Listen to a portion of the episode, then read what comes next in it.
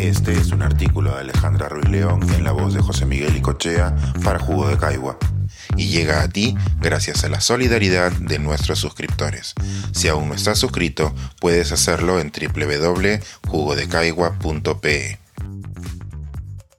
Peligros de la autopublicación. Suenan las primeras campanadas sobre el peligro de publicar con inteligencia artificial. Si pasamos suficiente tiempo en redes sociales, nos toparemos con algún tipo de contenido de emprendimiento que promete hacer dinero fácil en Internet. Estas promesas suelen encontrarse en videos como 10 formas de ingreso pasivo o haz que ChatGPT trabaje por ti. El acceso masivo de herramientas de inteligencia artificial con las que se pueden producir textos como lo es ChatGPT ha traído consigo ese tipo de contenido en el que algún autoproclamado experto nos enseña cómo crear publicaciones de redes sociales, planes de negocios y hasta libros para venderse de forma virtual. Siguiendo los consejos de estos gurús del Internet, muchos libros realizados con ChatGPT han llegado a las estanterías virtuales de Amazon. La mayoría de los usuarios desconoce que Amazon capta el interés particular de esos autores porque ofrece el proceso de autopublicación. Es decir, uno puede escribir, editar y autopublicar un libro. Amazon se encarga de imprimirlo, maquetarlo y distribuirlo, si es que alguien lo llega a comprar. Cuando este proceso era nuevo, se promovía como un adelanto que democratizaría la publicación de libros a nuevos creativos, nos acercaría a diferentes temas y reduciría los costos, pues solo se imprimirían los libros comprados. Desde un inicio, las bondades que ofreció la autopublicación de Amazon vino acompañada de potenciales riesgos, como la publicación de información errónea, la baja calidad de los textos y la poca valoración del trabajo de edición y publicación. A estas preocupaciones ahora se han sumado el reto de revisar una cantidad mucho más grande de libros que han sido escritos, entre comillas, con la inteligencia artificial. Al parecer, las promesas de ingresos pasivos, es decir, hacer que la computadora trabaje por nosotros y publicar un cúmulo de palabras para lectores incautos, sí fueron lo suficientemente prometedoras como para que ahora estemos discutiendo sobre los libros creados por ChatGPT. Una de las disciplinas en las que este fenómeno se ha convertido en una gran preocupación es la de los naturalistas. En foros online ya han aparecido denuncias de usuarios que indican que en Amazon se venden libros producidos por ChatGPT, que enseñan a los lectores a cocinar con hongos que se encuentran en el campo o a identificar plantas venenosas. En algunos casos, estos libros también dan consejos erróneos para introducirse en el mundo de la identificación de las especies, tal como probarlas para ver si son tóxicas. Estas denuncias iniciales han sido replicadas por medios como The Guardian y la publicación especializada en tecnología 404 Media. Así, ambos han dado seguimiento a publicaciones sobre hongos que encontraron en Amazon y que eran de autorías fantasma, por las que han recibido poca o nula respuesta por parte de los autores y de la plataforma. Es evidente que hay un peligro si le hacemos caso a un libro fantasma que nos invita a cocinar con hongos que son tóxicos o a probar especies para identificarlas sin mayor indicación o reparo.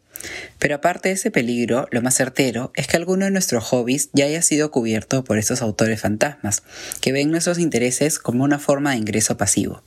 Así como hay libros escritos por ChatGPT sobre hongos y la naturaleza, también los hay sobre viajes, cocina, dietas, medicina e historia, con una información errónea que puede llevar a problemas de salud, de seguridad personal y alimentar discursos de odios no fundamentados.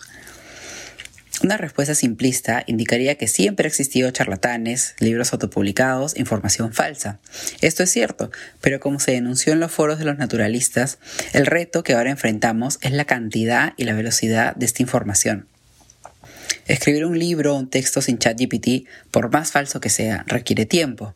En este caso, la tecnología nos libera el recurso del tiempo para producir estos textos, pero lo traspasa a los lectores tanto quienes compran los libros como quienes los revisan para determinar si son verdaderos o no. Como denunciaban los medios de comunicación que han cubierto estos casos, los mecanismos que usaba Amazon no habían detectado muchos de estos casos y de la misma forma se necesitaba tiempo para hacer las denuncias y esperar que se retiren los libros con la información incorrecta. Con autores fantasmas y sin procesos de edición y publicación, los lectores estamos ahora más desprotegidos, no solo con los libros que compramos, sino ante todo lo que leemos. Pero como el mismo caso de los naturalistas demuestra, una de las soluciones está en las comunidades que comparten información. Es imposible saberlo todo y tener todas las herramientas críticas para verificar todo lo que leemos. En esos casos será cada vez más importante el rol de los expertos, con nombre propio y anónimos, que dentro de estas comunidades que comparten intereses guíen sobre qué información es certera o no. Además, existe la crítica colectiva que busca regular el rol de estos expertos. Personalmente, creo que conocer estos casos no nos lleva a satanizar la inteligencia artificial, sino a ser críticos con qué información se vuelve más accesible. Aterrizando este problema en nuestra realidad nacional, imagino que algún libro autopublicado y no revisado llegará a colarse en algún currículo escolar o promocionarse como verdaderos y se alinea a los mensajes políticos del momento. La promesa de nuevos textos más baratos y más rápidos hechos con ChatGPT y otras herramientas empezarán a generar una brecha entre el contenido editado y revisado versus el que no lo está. En un mundo en el que cualquier texto se puede hacer en minutos, serán los que tarden horas los que costarán más, tal vez no solo creando diferencias entre los precios, sino también segmentando a los lectores según sus prioridades.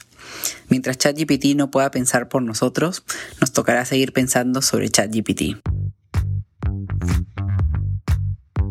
Pensar, escribir, editar grabar, coordinar, publicar y promover este y todos nuestros artículos en este podcast o sin cobrar.